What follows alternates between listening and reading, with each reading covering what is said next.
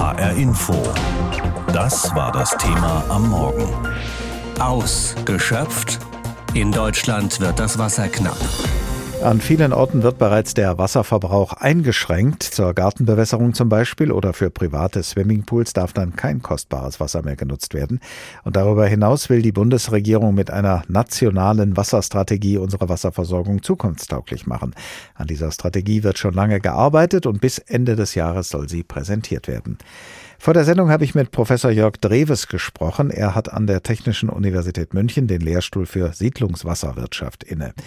Herr Professor Dreves, es heißt ja immer, Deutschland hat genug Wasser, aber immer mehr Kommunen rufen inzwischen den Wassernotstand aus oder müssen das in naher Zukunft tun.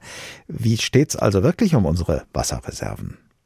Ja, vielleicht kann ich das ein bisschen einordnen. In Deutschland beziehen wir einen Großteil des Trinkwassers aus dem Grundwasser. Und um diese Nutzung nachhaltig zu gestalten, gewinnen wir oberflächennahes Grundwasser, das sich durch Niederschläge auch wieder erneuern kann. Und das hat bisher sehr gut zuverlässig funktioniert, kommt dann aber an die Grenzen, wenn es für Wochen nicht ergiebig regnet oder auch die Winterniederschläge zu dürftig ausfallen. Und beides, wie wir wissen, ist dieses Jahr der Fall. Und ausbleibende Niederschläge lassen natürlich auch die Wasserstände in den Talsperren und in den Flüssen sinken. Insgesamt hat Deutschland aber immer noch genügend Wasserressourcen. Lokal kann es allerdings zu Engpässen kommen. Was können denn die Verantwortlichen in Städten und Gemeinden ganz konkret tun, um ihre Wasserversorgung zu verbessern? Ja, zunächst mal natürlich dort, wo Not am Mann ist, unmittelbar den Verbrauch versuchen zu senken, Wasser zu sparen, die Verdunstung zu reduzieren. Wenn man beispielsweise immer noch bewässern muss, meinetwegen für das städtische Grün, dann macht man das natürlich eher in den Nachtstunden oder frühen Morgenstunden, nicht mitten am Tag, wenn die Sonne scheint. Aber es ist auch wichtig, einen Überblick zu bekommen über die Wassergroßverbraucher. Wer braucht sehr viel Wasser, zu welcher Zeit, für welchen Zweck. Und mittelfristig müssen wir natürlich auch dahin kommen, dass wir bessere Versickerungsmöglichkeiten schaffen in den Städten, in den Landschaften. Denn der Untergrund ist der beste Speicher und da gehört das Wasser hin und dann ist es auch lokal noch weiterhin nutzbar. Und natürlich auch Redundanzen zu schaffen und weiter auszubauen, also nicht nur auf eine Quelle zu setzen, auf eine Ressource, sondern das Portfolio zu erweitern. Nun habe ich eben die nationale Wasserstrategie erwähnt, an der die Bundesregierung arbeitet. Was könnte eine solche nationale Wasserstrategie bringen über das hinaus, was die einzelnen Städte und Kommunen tun? Ja, also erstmal denke ich, ist es ganz wichtig, dass hier auch eine nationale Wasserstrategie etabliert wird, einfach auch um einen einheitlichen Rahmen zu schaffen für gesetzliche Anforderungen, aber auch Ressourcen bereitzustellen. Letztendlich ist Wasser ja ressortübergreifend. Es ist ein essentielles Lebensmittel. Es ist notwendig für den Erhalt von Ökosystemen. Aber es ist auch ein wichtiges Wirtschaftsgut. Zum einen für die Schifffahrt. Wir kennen die Bilder aus dem Rhein aber auch für die Industrie als Kühl- und Prozesswasser. Und mit weniger Wasser werden natürlich auch wachsende Nutzungskonflikte auftreten, die wir entsprechend managen müssen. Und wir müssen die Frage stellen, wer darf wann welches und wie viel Wasser nutzen. Und das sind gesellschaftspolitische Fragestellungen, mit denen wir uns natürlich lieber national auseinandersetzen, als das lokal auszukämpfen. Viele sagen, und das wäre ja dann vielleicht auch eine nationale Aufgabe, man müsste erstmal bei den Rohrleitungen anfangen und da mehr Geld und Arbeit investieren, wenn man die Wasserversorgung verbessern will. Sehen Sie das auch so? Ja, das ist sicherlich ein Ansatzpunkt, über den wir nachdenken müssen. Allerdings müssten wir dieses System dann auch an sehr unterschiedliche Verbrauchsmuster anpassen. Also das Problem einfach ist, wenn wir anfangen, Wasser zu sparen und das sehr massiv tun, was ja erstmal als eine gute Idee ist, dann besteht weniger Durchfluss in den Leitungen und damit haben wir auch dann schnell ein Wasserqualitätsproblem, ein Hygieneproblem, weil das Wasser stagniert und dann auch nicht mehr die Qualität gewährleistet werden kann, die wir jetzt kennen. Mit dem Klimawandel verbunden haben wir natürlich auch größere Planungsunsicherheiten. Also da müssen wir einfach flexibler und kurzfristiger handeln können. Und das Leitungssystem ist investiert für viele, viele Jahrzehnte. Und das lässt sich so schnell natürlich nicht anpassen. Aber Dort, wo neu gebaut wird, gibt es natürlich eine Chance, äh, dort auch neue Lösungen einzubauen, eine zweite Leitung oder dezentrale Speicher einzubauen. In Neubaugebieten ist relativ einfach und preiswert, verglichen mit das Ganze im Bestand zu etablieren. Viele, vielleicht sogar die meisten von uns nutzen das Wasser, das aus dem Hahn kommt, nur ein einziges Mal und dann verschwindet es in der Abwasserleitung. Gibt es sinnvolle Konzepte, Wasser mehrfach zu nutzen? Also Wasser einmal zu nutzen, das kann man sich leisten, wenn man ausreichend große Mengen zur Verfügung hat. Und wo das nicht der Fall ist, dann muss man sicherlich auch über alternative Wasserressourcen nachdenken. Zum Beispiel eine verstärkte Regenwassersammlung und Nutzung oder auch Wasserrecycling. Das haben natürlich andere Länder, die diese Erfahrung mit langanhaltenden Trockenheiten schon durchgemacht haben, schon vorgelebt. Da brauchen wir das Rad nicht neu erfinden. Allerdings sind die Herausforderungen in Deutschland auch ein bisschen anders. Wir erfahren ja diese Knappheit eher als saisonale Krise und äh, die ist immer schwer vorhersehbar. Und das macht es natürlich schwierig für die Planung und die Bereitstellung von technischen Systemen. Das lässt sich aber lösen. Ich sehe das auch durchaus als eine große Chance, innovative Ansätze zu entwickeln, die dann auch für andere Standorte in Frage kommen können. Es gibt ja auch die Überlegung, das gute, saubere Trinkwasser nicht für die Toilettenspülung oder zum Pflanzengießen zu benutzen. Wäre es denn aus Ihrer Sicht machbar, in jeden Haushalt zusätzliche Leitungen für Brauchwasser zu legen, also für Wasser, das nicht zum Trinken geeignet ist?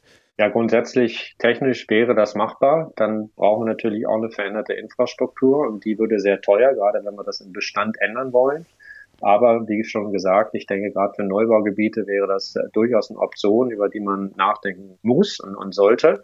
Aber vielleicht ist es auch nicht jeder Haushalt, der hier dann bedient werden muss, sondern eher dann die Großverbraucher, also Industrie, vielleicht auch die Landwirtschaft hier und dort, je nach Region sind Großverbraucher und wenn man dort gezielt ansetzt, ist natürlich der Effekt viel größer, als wenn man jetzt versucht, jeden Haushalt anzuschließen.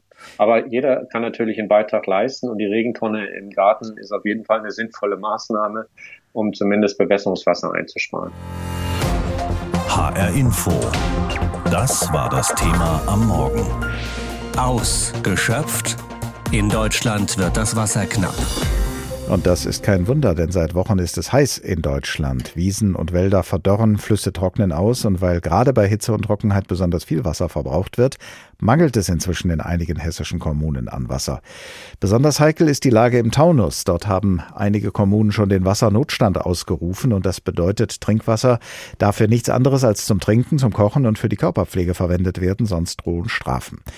Um zu verhindern, dass es in ihren Städten auch so weit kommt, versuchen die politisch Verantwortlichen in Bad Homburg oder in Schlangenbad, die Menschen mit sogenannten Wasserampeln zum Sparen zu bewegen. Warum der Wassermangel gerade im Taunus so groß ist und was die Menschen dort von den Sparappellen halten, hat unsere Reporterin Alicia Lindhoff in Taunusstein herausgefunden. Dort steht die Wasserampel seit einigen Wochen auf Rot. In Taunusstein reiht sich ein Familienhaus an ein Familienhaus. Die Gärten backen in der Mittagshitze, die Rasenflächen sind zum größten Teil strohgelb. Nur hier und da ist hinter einer Hecke ein perfekter englischer Rasen zu erkennen. Zu anderen Zeiten würde das vielleicht bewundernde Blicke auf sich ziehen. Aktuell sorgt saftiges grünes Gras eher für Naserümpfen. Seit Ende Juli steht die symbolische Wasserampel der Stadt auf Rot. Die Menschen in Taunusstein sollen mit dem Wasser aus der Leitung weder ihre Rasen sprengen, noch Pools befüllen oder Autos waschen. Kontrollen und Strafen gibt es bisher keine. Aber das könnte sich ändern, wenn der Wassernotstand ausgerufen werden muss.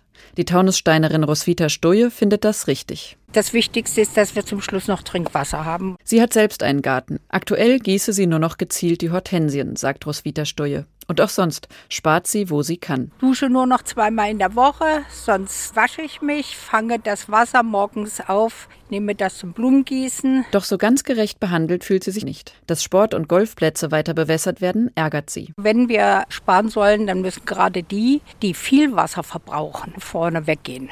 Wir sparen an jeder Kleinigkeit und die verplempern das Wasser im großen Rahmen. Dabei geht es bei der Wasserampel nicht darum, dass die Menschen in Taunusstein besonders wenig Wasser verbrauchen sollen. Es würde schon reichen, wenn es bei dem durchschnittlichen Pro-Kopf-Verbrauch von etwa 120 Litern bleiben würde, sagt Uwe Hartmannshen, Leiter der Taunussteiner Stadtwerke. Doch der wird seit Monaten deutlich überschritten. Das Problem, was wir haben, ist die sogenannte Spitzenlast. Das heißt, was auf die 120 Liter draufkommt. Wenn man sich überlegt, dass eine Gießkanne mit 10 Litern nicht viel ist. Wir haben 30.000 Einwohner, 30 mal 10 sind wir bei 300.000 Liter pro Tag mehr, wenn jeder Einwohner in Taunstein nur eine Gießkanne mehr verbrauchen würde. Natürlich bleibt es nicht bei einer Gießkanne. Je heißer es wird, desto mehr Wasser fließt in Gärten und Pools. Der Wasserverbrauch steigt im Sommer auch in anderen Regionen. Warum ist das Wasser also gerade im Taunus so knapp? Uwe Hartmannshen sagt, das habe mit der Geologie der Region zu tun. Das Gestein im Taunus speichert Wasser schlecht. Dieses Problem verschärft sich durch den Klimawandel. Wir haben heute noch hier zu kämpfen mit den Auswirkungen von 2018. Ab 2018 kam kein Regen, ganz vereinfacht gesagt. Die Grundwasserspeicher wurden leer und die Jahre bis jetzt haben auch nicht dementsprechenden Regen gebracht. Während er das erzählt, steht Uwe Hartmannshen auf einem Hügel oberhalb der Stadt. Dort liegt eine der 13 Wasseraufbereitungsanlagen, die die Stadt Taunusstein mit Trinkwasser versorgt versorgen. Der Wassermangel wird hier messbar. Hier sehen Sie schon am Wasserstand, unsere eigenen Quellen fahren langsam in die Knie. Im sogenannten Rohwasserbehälter, in den Wasser aus den Taunussteiner Brunnen und Quellen einläuft, steht das Wasser niedrig. Viel zu niedrig. Um die Bewohnerinnen und Bewohner weiter mit Trinkwasser zu versorgen, kauft die Stadt Taunusstein Wasser zu. Das meiste kommt aus dem hessischen Ried und aus der Wetterau. Doch auch das ist nicht unbegrenzt verfügbar. Noch muss sich niemand Sorgen machen, dass bald kein Wasser mehr aus dem Hahn kommt. Aber für die Zukunft müssen Städte wie Taunusstein Wege finden, um mehr Wasser zu speichern und zugleich den Verbrauch langfristig zu senken. Je heißer und je trockener es wird, desto mehr Wasser wird verbraucht, auch hier bei uns in Hessen. Und das kann früher oder später zu einem Wassermangel führen. Um zu verhindern, dass es soweit kommt, haben die politisch Verantwortlichen mehrere Möglichkeiten. Mehrere Möglichkeiten, auf uns alle einzuwirken mit Empfehlungen oder auch mit Verboten. In dieser Woche hat die Stadt Kelkheim entschieden, es herrsche Trinkwassernotstand, die öffentliche Wasserversorgung sei gefährdet und deshalb gelten nun in Kelkheim eine ganze Reihe von Verboten beim Umgang mit dem Trinkwasser. Aus diesem Anlass wollten wir wissen, wer entscheidet eigentlich unter welchen Umständen über Vorschriften beim Umgang mit Trinkwasser? Wo gelten zurzeit welche Vorschriften und welche Wirkung haben sie? Der Kollege Jens Borchers hat für uns recherchiert und vor der Sendung habe ich mit ihm gesprochen. Zuerst habe ich ihn gefragt, wer in Hessen eigentlich über Einschränkungen beim Trinkwasserverbrauch entscheidet. Also ganz eindeutig sind da erstmal die Kommunen am Zug, denn die sind für die Trinkwasserversorgung zuständig. Sie fordern die Bürger auf, Wasser zu sparen. Das haben sie in den zurückliegenden Wochen und Monaten, muss man mittlerweile sagen, ja auch schon ordentlich getan. In einem letzten Schritt können sie dann eben, wenn es echt knapp wird, diesen sogenannten Trinkwassernotstand ausrufen und bestimmte Nutzungen schlicht verbieten. Im absoluten Extremfall, also wenn all diese einzelnen Maßnahmen der Kommunen nicht ausreichen, nur dann können auch noch die Regierungspräsidenten einschreiten und quasi über die Region, für die sie zuständig sind, hinweg ähnliche Maßnahmen oder weitergehende Maßnahmen verhängen. Aber erstmal sitzen da die Kommunen am Lenkrad.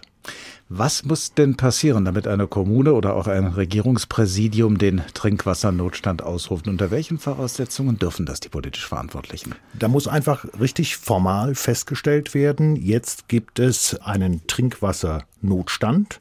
Das heißt, die Trinkwassermengen aus der Eigenförderung, also wenn die Kommunen sich selber versorgen, oder aus der Fremdbelieferung oder die Kombination von beiden, die reichen nicht mehr aus, um tatsächlich den Spitzenbedarf bei Trockenheit oder Hitze zu decken.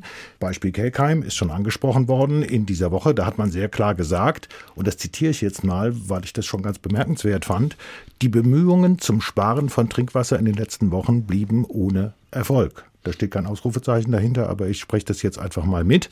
Das heißt, man hat vorher schon versucht, die Bürger dazu aufzurufen, dass sie sparsamer mit dem Trinkwasser umgehen sollen. Hat nicht geholfen. Jetzt also Ausrufung Trinkwassernotstand und damit sind eben Verbote verbunden. Da kann man beispielsweise nicht mehr Gärten, Kleingärten, landwirtschaftlich oder gärtnerisch genutzte Flächen beregnen, berieseln, bewässern oder sonst irgendwie begießen. Da kann man nicht einfach mehr Auto waschen, die Blumen gießen oder Straßen, Wege oder Rasen- und Grünflächen mit Wasser berieseln. Schluss auch mit dem Trinkwasserverbrauch für private Schwimmbecken beispielsweise und ähnliches. Das heißt, da geht es dann schon relativ munter zur Sache. Wer dagegen verstößt, macht sich einer Ordnungswidrigkeit schuldig. Geldstrafen bis zu 5000 Euro. Hm. Gelten solche Vorschriften außer in Kelkheim denn auch schon in vielen anderen hessischen Kommunen? Also ein Beispiel, das ist Schmitten. Die haben aufgrund der Notlage tatsächlich auch schon beschlossen, dass nachts zwischen 1 Uhr und 3.30 Uhr kein Wasser mehr aus dem Hahn kommt. Woher kommt diese Idee? In Königstein hat man schon ähnliche Erfahrungen gemacht. Da gehen Leute mit der Zeitschaltuhr hin, programmieren die so, dass nachts der Rasensprenger angeht und der wässert dann munter stundenlang vor sich hin die geliebte Grünfläche. Und genau das soll eben nicht sein. Das heißt, im Extremfall, das war in Schmitten der Fall, hat man zu dieser Maßnahme gegriffen, Hahn aufdrehen, Sprinkler anmachen, kommt nichts. Nun reicht es ja in den meisten Fällen nicht, solche Vorschriften nur zu erlassen. Man muss ja auch sicherstellen, dass sich alle dran halten. Das gelingt erst dann, wenn man wirklich den Hahn zudreht, wahrscheinlich, dass da kein Wasser mehr kommt. Aber wenn man noch so unterhalb dieser Schwelle ist, was tut eine Kommune, um zu kontrollieren, dass sich alle an ihre Vorschriften halten? Das ist gar nicht so einfach. Die Stadtwerke können ja schlecht genau sagen, welcher einzelne Nutzer da jetzt wo den Wasserhahn aufdreht und vor allen Dingen, wofür er dieses Wasser dann benutzt, was da aus dem Hahn kommt. Das heißt, erstens, man ist auf Appeller angewiesen. Ich habe mit der Stadt Taunusstein beispielsweise gesprochen. Da fahren die Ordnungskräfte, also die Stadtpolizisten und Polizistinnen, die fahren regelmäßig Streifen, wenn denen irgendwas auffällt, dass da irgendjemand trotzdem seinen Garten bewässert. Dann versuchen sie es natürlich erstmal mit dem Gespräch und versuchen da Überzeugungsarbeit zu leisten, um die Leute darauf aufmerksam zu machen, hey Leute, das ist wirklich ein Dienst an der Allgemeinheit, sich da an die Vorgaben zu halten. Wenn es dann wirklich zum Äußersten kommt, Ordnungsfriedlichkeit festgestellt wird, dann sind tatsächlich diese Geldstrafen das letzte Mittel. Aber es kam schon sehr deutlich rüber in der Information der Stadt Taunusstein und ich glaube, andere Städte und Kommunen machen das ganz genauso. Sie setzen immer noch erstmal aufs Gespräch.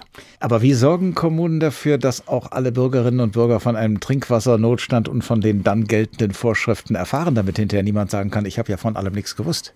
Nochmal Beispiel Schmitten. Da ist es so, dass beispielsweise die Feuerwehr tatsächlich durch die Straßen fährt, Lautsprecherwagen, und sagt, so ist die Lage und bitte haltet euch an folgende Sachen. Es gibt die Möglichkeit, von denen viele Kommunen Gebrauch machen, Flyer zu drucken und die über die Ordnungspolizei, Ordnungsamt verteilen zu lassen. Natürlich gibt es die Informationen über Social Media. Natürlich kann sich jeder auf den Internetseiten der jeweiligen Stadtverwaltung, Kommunalverwaltung über solche Maßnahmen informieren. Also die machen da schon eine ganze Menge und sie verlassen sich natürlich auch zum Teil darauf, dass Medien wie wir, der Hessische Rundfunk, darüber informieren, was gerade in Sachen Trinkwasser Sache ist und äh, was sich daraus dann für Maßnahmen ableiten. HR Info. Das war das Thema am Morgen. Ausgeschöpft? In Deutschland wird das Wasser knapp. Der Sommer wird uns in diesem Jahr extrem trocken serviert. Darunter leidet vor allem die Natur. Bei uns in der Küche oder im Bad kommt das Wasser aber immer noch einfach aus dem Hahn, wenn wir den aufdrehen oder auch aus der Dusche. Dabei vergessen wir gerne, was vorher alles passieren muss und was für ein Aufwand das ist, Trinkwasser immer und überall zur Verfügung zu stellen. Wie das auch in Zukunft funktionieren kann, steht in der sogenannten nationalen Wasserstrategie. Die reicht bis zum Jahr 2050, also ziemlich weit nach vorne. Unsere Korrespondentin Eva Huber hat reingeschaut und sie zeigt an Beispielen, wo da die Probleme liegen. Der Wasserpegel im Rhein sinkt auf ein historisches Tief. Mehrere Gemeinden im Hochtaunus zum Beispiel haben den Trinkwassernotstand ausgerufen. Den Garten bewässern, das Auto waschen ist dort verboten. Die Beispiele zeigen, die ersten Auswirkungen der Klimakrise treffen Deutschland mit Härte. Und unsere Wasserversorgung ist darauf kaum vorbereitet. Aber die schnell mal komplett klimakrisenfest machen, geht nicht, sagt Detlef Fischer vom Verband der bayerischen Energie- und Wasserwirtschaft. Das ist eine Generationenaufgabe. Das geht nicht von heute auf morgen. Deshalb hat schon vor drei Jahren die damalige Bundesregierung angefangen, an einer nationalen Wasserstrategie zu arbeiten. Es geht da um einen strategischen Plan, der alle Aufgaben und Maßnahmen zusammenfasst. Das grün geführte Umweltministerium hat den Entwurf der alten Bundesregierung nochmal überarbeitet. Jetzt muss er mit den anderen Ministerien abgestimmt werden. Bis Ende des Jahres soll er durchs Kabinett. Und was genau steckt in dieser Strategie? Hm, zum Beispiel soll die Infrastruktur überprüft werden. All die Wasserleitungen, Rohre, das sind oft kommunale Netze. An mehr Orten wird es in Zukunft auch Fernwasserleitungen brauchen, die Wasser von einer Region in eine andere transportieren, wo Mangel herrscht. So eine gibt es zum Beispiel in Bayern zwischen Schweinfurt und dem 30 Kilometer entfernten Haßfurt, erzählt Detlef Fischer. Damit kann man natürlich dann auch, ähm, ja, in dem Fall 200.000 Personen etwa weiter sicher mit Trinkwasser äh, versorgen. Und das sind dann natürlich auch schon große, gute ähm, Projekte, die wir mehr brauchen. Aber technische Lösungen allein werden nicht reichen. Das Wasser kommt aus der Natur. Die natürlichen Lebensräume stärken, das will Staatssekretär Stefan Tido. Wir müssen den natürlichen Wasserhaushalt wiederherstellen. Dazu müssen wir viel stärker als bisher auch auf naturbasierte Lösungen setzen, insbesondere einen Fokus legen auf die Böden. Die Böden, die Wasser speichern und rückhalten, sie sind elementar für die Grundwasserneubildung. Also betonierte Flächen wieder aufbrechen, Flussauen natürlich gestalten. Im Entwurf zur nationalen Wasserstrategie listet das Umweltministerium Dutzende Vorschläge auf. Eine Maßnahme wäre zum Beispiel neu festzulegen, wer wie viel fürs Wasser bezahlen muss. Oder bundesweit überwachen, wie viel Wasser verbraucht wird. Das Problem, die wenigsten dieser Vorschläge kann die Bundesregierung einfach so selbst umsetzen. Vieles ist Aufgabe der Länder oder der Städte und Gemeinden, der Wasserversorger. Und so kann die nationale Wasserstrategie, wenn sie denn dann mal fertig ist, eher einen Rahmen bilden. Detlef Fischer vom Wasserverband hofft auf eine Signalwirkung dass der gesamten Gesellschaft, allen Wassernutzern vor Augen geführt wird, welche kostbare Ressource eigentlich unser Trinkwasser ist. Damit dann alle auch die Maßnahmen mittragen, die notwendig sind, um das Trinkwasser zu erhalten, sagt Fischer. Denn die werden viel Geld kosten. HR Info. Das Thema. Wer es hört, hat mehr zu sagen.